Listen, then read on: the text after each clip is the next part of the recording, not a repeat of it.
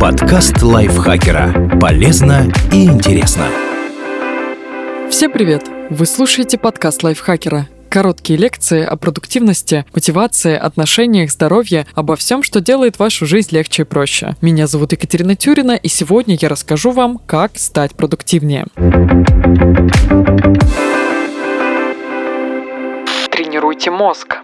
Мне нравится распространенное сравнение мозга с мышцей, которую можно накачать, говорит когнитивный нейробиолог Сахар Юсеф. Это дает чувство, что ты сам у руля, вдохновляет лично стать конструктором своего мозга. Такое возможно благодаря нейропластичности, способности мозга изменяться в течение жизни под воздействием разных факторов, наших поступков, опыта, окружающей среды. Например, мы можем тренировать внимание с помощью медитации и упражнений, и благодаря этому потом направлять его в нужную сторону и дольше оставаться сосредоточенными. Относитесь к таким тренировкам, как к походам в спортзал. Чем чаще вы упражняетесь, тем больше прокачивается ваш мозг. Учитывайте свои внутренние ритмы. Кому-то комфортно вставать с рассветом и делать важные дела в первой половине дня. Другие, наоборот, днем только раскачиваются, а основные задачи решают вечером. Определите, в какое время суток ваш мозг функционирует лучше всего. И учитывайте это, когда планируете работу. Чтобы точнее понять свои внутренние ритмы, ведите дневник продуктивности в течение пяти рабочих дней. Каждые два часа записывайте, насколько легко вы работали и как себя чувствовали, когда были энергичным, а когда уставшим. Через несколько дней вы заметите, в какое время ваша продуктивность растет, а в какое падает.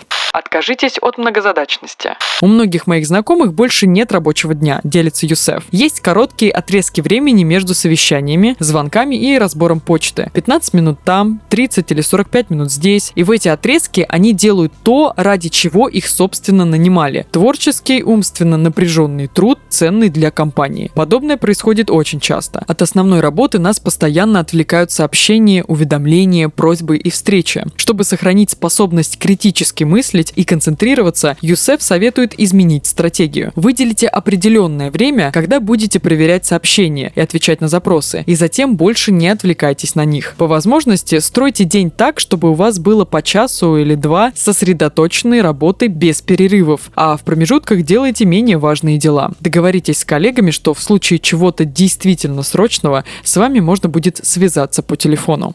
Создайте новые ассоциации. Если вам удается нормально потрудиться только по утрам на кухне или урывками в переговорной, вы как будто говорите мозгу, что ваш письменный стол – это последнее место для выполнения рабочих задач. В итоге стол перестает ассоциироваться с работой, вы за ним отвлекаетесь. Подумайте, в каких условиях вы трудитесь лучше всего и защищайте их от лишних ассоциаций. У нас складываются определенные ожидания того, какие действия и мысли связаны с тем или иным местом, объясняет Юсеф. Поэтому, если вы сидите за столом и вам захотелось отвлечься, зайти в соцсети, что-то поискать, встаньте и займитесь этим в другом месте. Это особенно важно для тех, кто трудится удаленно. Выделяйте зону, в которой вы выполняете только рабочие задачи, и не занимайтесь ими в других частях квартиры.